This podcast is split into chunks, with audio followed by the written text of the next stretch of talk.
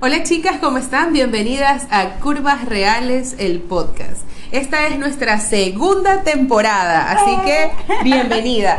Y como son nuestros inicios, bienvenida mi hermosa, preciosa Susana Gavidia. Y ella es Samantha Cabrera. Y juntas estamos revolucionando este mundo de las mujeres reales. Nos hemos dado un tiempo, pero hemos vuelto con muchas ganas para ti. Con todo y realmente con mucha... mm, A ver, ha sido un año, y eso es de lo que vamos a hablar, ha sido un año bastante peculiar y para todas y cada una de nosotras y de nosotros eh, nos ha pegado de diferentes formas y nos ha hecho aprender tantas cosas que vamos a tratar de englobarlas un poquito de lo que nos pasó a nosotras. Porque hace un año atrás estábamos haciendo nuestro podcast mediante el teléfono y tratando de entender lo que estaba pasando, lo que estábamos sintiendo y, y tratando también de, de dar un poquito de, de, terapia, distracción. de distracción, de terapia.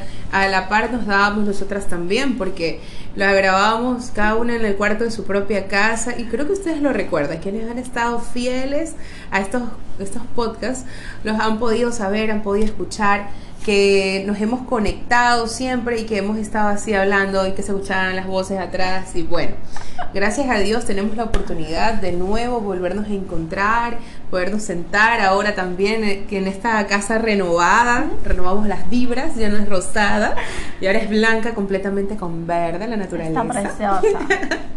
Entonces queremos queremos hacerte parte de esto. Y es justo y necesario poder conversarte nuestras experiencias. Nosotras con- contamos y hablamos a través de nuestras experiencias. De hecho, entonces vamos a comenzar. Vamos. ¿Qué ha sido? Esta es la pregunta chan chan. Mira que viene el Miss Universo, va a practicar. Ay, uy, por favor, me siento, ya me voy a ganar la corona. Sammy, ¿qué ha sido lo que piensas que es la enseñanza número uno de todo este año? De todo, de todo. La enseñanza número uno, que realmente hay que vivir la vida, que hay que dejar el piloto automático, que hay que dar muchas gracias a Dios nuevamente por poder estar aquí sentadas conversando un año después de toda esta situación. Para mí la enseñanza, la máxima, es hacer más agradecidos con lo que tenemos, con lo que vivimos y con lo que somos. Ujú, Ujú. Totalmente. Para mí, comparto totalmente esta, esta reflexión tuya, amiga. De verdad, porque, mira, yo siento que a veces el, el día a día nos consume tanto. Y, y sí, vamos así como que, bueno, vamos directo al trabajo, del trabajo para el casa, bueno, hacemos mercado hoy, buscamos al niño, lo que sea que sea tu día a día. Pero, ¿qué pasa cuando ya no lo puedes hacer? Cuando ya eh, hace un año se decreta esta, esta pandemia y a todo el mundo, porque no fue nada más a, nosotros, ¿no? Todo el mundo se paraliza ante algo tan desconocido y descontrolado. Ahí creo que eh, los expertos en, en- salud mental, sean cuan sea sus terapias, creo que forman parte, creo que todos entendimos que forman parte importante de nuestra vida. La salud mental, claro. Porque realmente estar encerrado y no poder evadir algunas cosas que antes pensabas que, bueno, ay, bueno, sí, otro día lo arreglo. eh, y cosas propias, o sea, muy, muy de sentirte, ¿no? Porque haces como mucha introspección. Además que estás encerrado y no podías ir a ningún lado en los primeros días, creo que no podías ir a ningún lado a menos que fueses a comprar comida, era, es, sí, estábamos encerrados y para todos siempre se reveló, se revelaron muchas cosas. Sí. A mí, en mi ámbito personal, pues pude entender, pude entender que a veces no es todo lo que tú vives día a día. A veces no es, como decía Susana, vamos a ver al niño, vamos acá, vamos a hacer la conexión, vamos a hacer el live, vamos a trabajar, vamos por acá. Cuando se acaba todo eso, Las fotos. las fotos, la pasarela, bueno, ustedes saben. Cuando se acaban todas esas cosas, nosotras nos quedamos en ¿y ahora? en la casa y podemos decir gracias a Dios que teníamos comida, que estuvimos bien, que estuvimos pasando una pandemia tranquila. Sí, Otras personas no la pasaron así y por eso también hay que agradecerlo. Eh, decirte que fue un momento donde todo se rompió, donde quizás si éramos muy superficiales o que si estábamos en una relación que no era o que si estábamos pasando un momento crítico en nuestra vida personal, fue el momento donde se rompieron muchas cosas. sí, hu- hubo un, un- como un, tol- un despertar Ujú. interno, pienso yo, de cada quien, porque creo que tuvo suficiente tiempo para, para hacer esa introspección de la que hablaba. En mi caso fue, mire, estoy dándome cuenta que hay algo que debo cambiar. Y desde ese momento tomé la decisión de cuidarme un poco más, de decir, ya va, no puedo seguir comiendo así porque a mí me da, eh, ustedes que han estado ahí, les he contado, yo soy una gordita emocional. Entonces se imaginarán ese poco de ansiedad de estar ahí y eso era trague, que trague, que trague, ¿no? Claro. Y los deliveries iban y venían, iban y venían. Pero yo dije, ya va. Aquí hay algo, hay algo que no está bien. Sí, si bien no, como ya también les he comentado, no soy de las que me niego y me restringo de cosas, también hay que controlar. O sea, no, no, no me podía dejar llevar por toda esa ansiedad del todo porque no sé qué hubiese pasado en este momento. Claro. Y esa fue una de las primeras. La otra fue que realmente daba gracias a Dios todos los días porque hasta hoy en día y toco madera, toco cabeza, bueno, tengo madera cerca. Allá está, está Estamos invictas. Bueno, yo no, realmente gracias a Dios no me ha dado el virus. Y a mí tampoco. He tenido mucho cuidado. Eh, imagínate estar en un punto donde ya todo el mundo dice es que todo el mundo lo va a tener en algún momento. Yo espero la vacuna. Yo no quiero. Yo no quiero.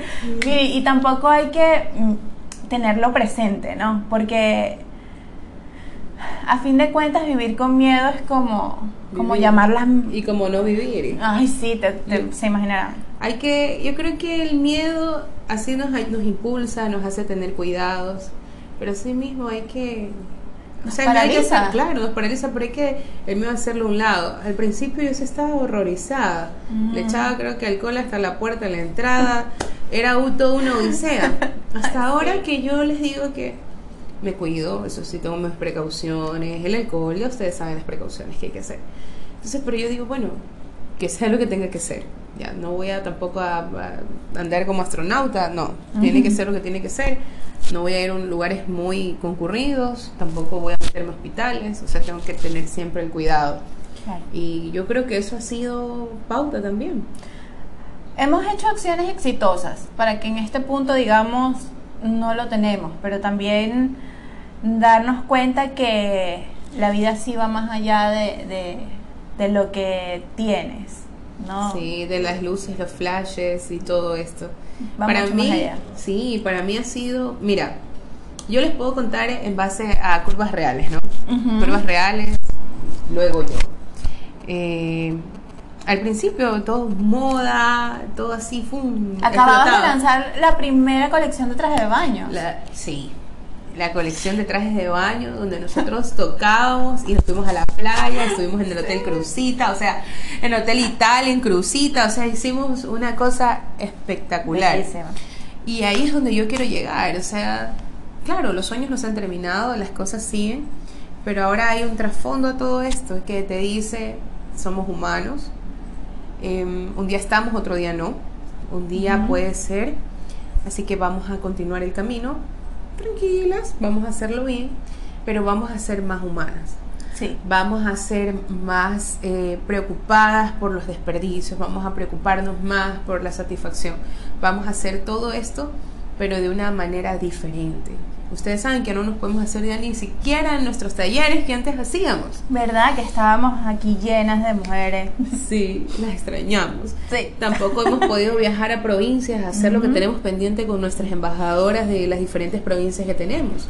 Estamos nosotras eh, un poquito, ¿cómo sería la palabra? Un poquito tranquilas, Ajá. aguantadas, Frenaditas. frenaditas, pero eso va a cambiar. Sí. Eso vamos a ir con el paso del tiempo, tenemos que ir no podemos acelerarnos tampoco, pero sí hay que tomar las medidas. Pues sí, Sami, para concluir realmente este tema, porque eh, es muy, son muchas cosas las que, las que podemos vivir, las que podemos entender, y como para enumerar, eh, entonces entendimos que el vivir el día a día, pero así bien, bien sentido, bien a conciencia, puede ser que se despertó esa de, de vivir a conciencia, de, de, percibir todo, de poder valorar todas esas pequeñas cositas que podemos tener, ha sido uno, adaptarte ha sido otro, o adaptarnos, porque hay personas que eh, tuvieron que realmente rehacer su vida por, por, bueno, por toda esta situación y capaz perdieron sus trabajos, pero ganaron ese coraje para finalmente hacer lo que quisieron, porque surgieron muchos emprendedores. A mí me, sorprende y me encanta, me encanta que hayan tantos emprendedores. Sí, tenemos muchos emprendedores y emprendieron en esta pandemia. Emprendieron con servicios a domicilio, emprendieron en mascarillas, emprendieron en cosas de salud, en comida, unas comidas riquísimas, Dios mío, qué probado. Los talentos. los talentos. Y más que nada salió eso de que cuando estás en un trabajo habitual, que me pasó a mí cuando yo trabajaba habitualmente, uno siempre dice, bueno, aquí estaré hasta cuando me voten, o aquí estaré hasta que esto, o esperaré, o voy por mi emprendimiento cuando ya no, no pase más. Entonces, a veces, por dejarlo siempre a lo último, ese emprendimiento sale pero con todo. Y con todo sale a veces mal planeado, muchas cosas, pero siempre, eso vamos a hablar de emprendimiento después. Pero yo sí les digo, si ustedes tienen en mente ahora, no esperen que les voten del trabajo, esperen y háganlo, vayan tratando, vayan pensando en hacerlo. Y sí, esta pandemia ha traído muchos emprendimientos, ha traído, me ha encantado a mí esos emprendimientos de, de comida, no sé. Es que, mira, yo también he visto muchos y de hecho hay uno en particular y si esa persona por alguna razón sale por aquí, y ve, no es exacto, nos ve o nos escucha, eh, son como unos enrollados, no, es como un cono de verde y se fríe y te lo ponen con moro, moro o lo que tú quieras adentro de ese cono. ¿Ya lo comiste? No, pero voy ahí.